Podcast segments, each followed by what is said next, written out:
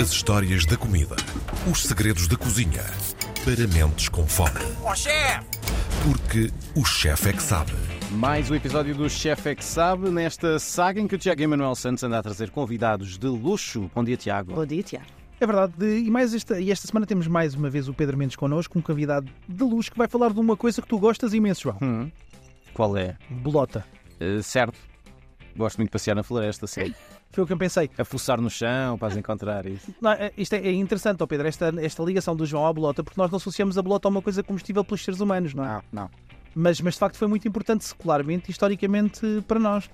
Foi, eh, foi. Aliás, eh, eh, antes, de, antes da nossa diáspora, da nossa exploração do mundo por aí fora, portanto, Portugal era um país bem diferente. Aliás, a Europa era bem diferente antes de- de- das viagens de, tanto de portugueses como de espanhóis e o resto dos europeus e de trazer outro tipo de, de- de produtos para cá. Por exemplo, a batata, eh, curiosamente, a batata vem para a Europa talvez há 300, não, menos de 300 anos teve 100 anos a ser plantada até ser consumida pelos humanos. Achavam, Comida para os animais. achavam portanto, dava só aos animais e achava-se que era venenoso e que nos ia fazer mal. E, portanto, o que é que nós tínhamos? Tínhamos aquilo que, é, que são aquilo que nós chamamos hoje os produtos autóctones. E a verdade é que sobreviveu muito pouco daquilo que são os produtos autóctones em Portugal. E um dos que sobreviveu eh, foi a, a bolota. E, portanto, a bolota fez parte da alimentação dos lusitanos, dos nossos antepassados, Uh, e depois foi quem ainda em desuso com a chegada de novos produtos, de alternativas e, sobretudo, de produtos de, de cultivo mais rápido. Uhum. E- mas, mas aqui só para tirarmos e para esclarecermos um bocadinho as pessoas, nós não comemos toda a bolota, não é? Porque há uma Não. diferença entre a bolota de azinho Sim. e a bolota de sobre, não é? Curiosamente, uh, eu quando comecei esta pesquisa na altura não havia registro absolutamente nenhum, ou pelo menos não, não, não se encontrava em lado nenhum. Uh, sobretudo no Dr. Google. do Dr. Google. Então, eu descobri, entretanto, alguém me mandou lá de cima do norte uma receita de um pão de bolota. E o que é engraçado é que lá a bolota é aquela que nós achamos no Alentejo que não é boa, que a bolota não é boa para comer, que é a, de- a a- de carvalho. E, mas pronto, faz farinha e de facto faz um pão que, que até é bastante, é bastante bom. Mas a melhor bolota que se pode comer é a de, da azinheira. Portanto, a de sobreiro também é um bocadinho, um bocadinho amarga, a da azinheira normalmente é melhor. E depois ainda há outra curiosidade dentro das azinheiras, também não são todas iguais. Aliás, o Alfredo Sendina e a Herdade do Freixo do Meio tem estado a fazer um trabalho fabuloso, que é catalogar a bolota exatamente como se faz com a uva ou com a azeitona. Existem castas diferentes de bolotas. E portanto nós podemos ter uma azinheira ao lado da outra, uma é doce e a outra não é. Quem sabe de facto são os porcos. Podemos comparar com alguma coisa que os nossos ouvintes possam, e até para o João e para a Karina que estão aqui, que acredito que nunca tenham comido bolota, ah, mas que possam de alguma forma fazer alguma comparação com alguma coisa, com castanha, com... Não, Pois é difícil. Normalmente associam logo à castanha pelo aspecto visual, mas não tem nada a ver. A castanha é muito doce e a, e a bolota, quando nós dissemos doce, não é o doce no sentido em que a castanha é doce. Portanto, é mais adocicada, mas não, não, não, não é doce. Portanto, tem um sabor bastante característico. Mas voltando aqui ao. E, portanto, havia os antepassados, etc. E depois, eh, quando eu comecei este trabalho de pesquisa, depois descobri uma coisa muito interessante. A bolota também era consumida durante os tempos de guerra em Portugal, portanto, não, não assim há tanto tempo.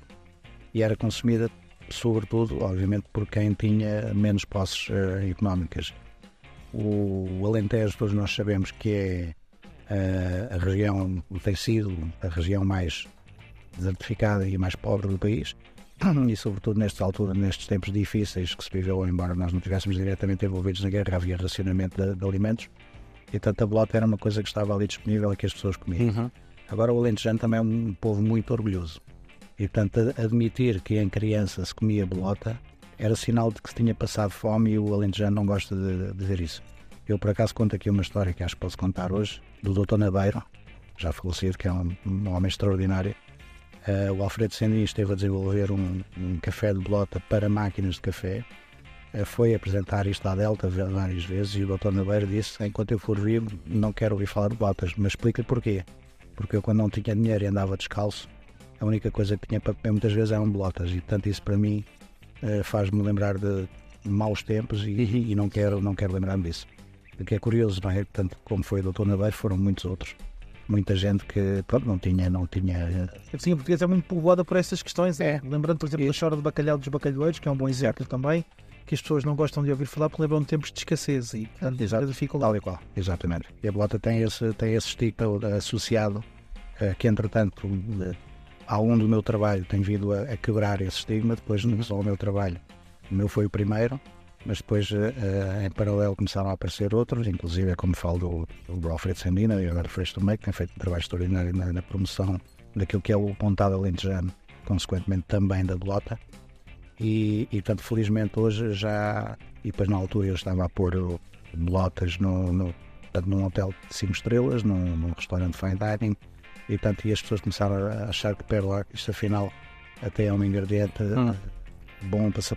Como é que foi o teu primeiro contacto com a bolota? A primeira vez que encontraste bolota dentro desse espectro de pá, que isto é utilizável, é comestível, Sim, pode é. ser feito. É uma história curiosa que eu costumo dizer, e é verdade, é que foi literalmente dar um pontapé numa bolota e à boca. É, que literalmente. Uhum. Foi, e, e, curiosamente, nem sequer foi no Alentejo, ainda foi no Algarve. E dei um pontapé numa bolota, desca- bolota descasquei e tal, eu disse, é capaz de ter piada.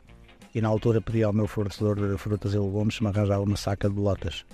Eh, e o tipo riu-se e disse: Eu sou capaz de arranjar e tal, mas tem algum porco para que está a criar algum porco?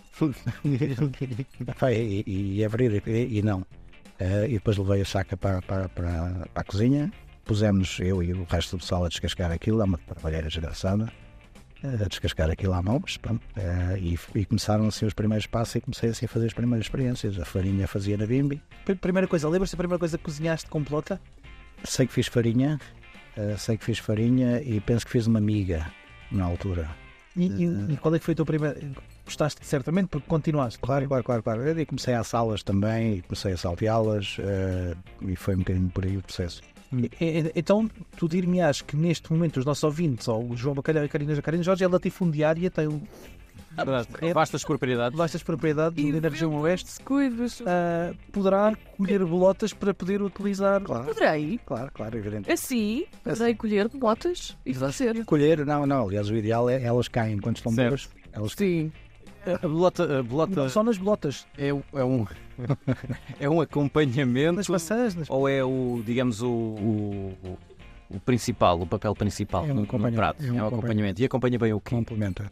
Ah, nós ligamos logo, como ligamos isto ao Alentejo, ligado à carne de porco, Aham. é sempre um, é sempre um, um must, não é? Mas eh, fazer pão de bolota, por exemplo, é fabuloso.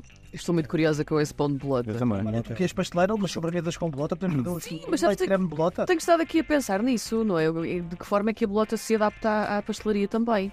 Também. Aliás, depois tem esta coisa, esta história de. Depois eh, começaram-se a fazer também estudos que são muito importantes. Eu costumo dizer, a minha abordagem é sempre empírica, é, tanto sabe bem ou não sabe bem, e tanto trabalha-se ou não se trabalha, Sim. mas depois é importante, e nos dias de hoje, eh, as faculdades também fazerem os seus estudos, e portanto, e chegamos a, pronto, a, a bolota, chegamos a um superalimento. Portanto, tem proteína vegetal, tem toda uma série de nutrientes que são bons.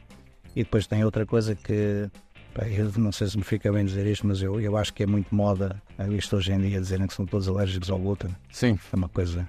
eh, há de facto algumas pessoas que têm alguma condição, mas eh, há um exagero muito grande e há um, um temor pelo glúten que, que- que é difícil de entender.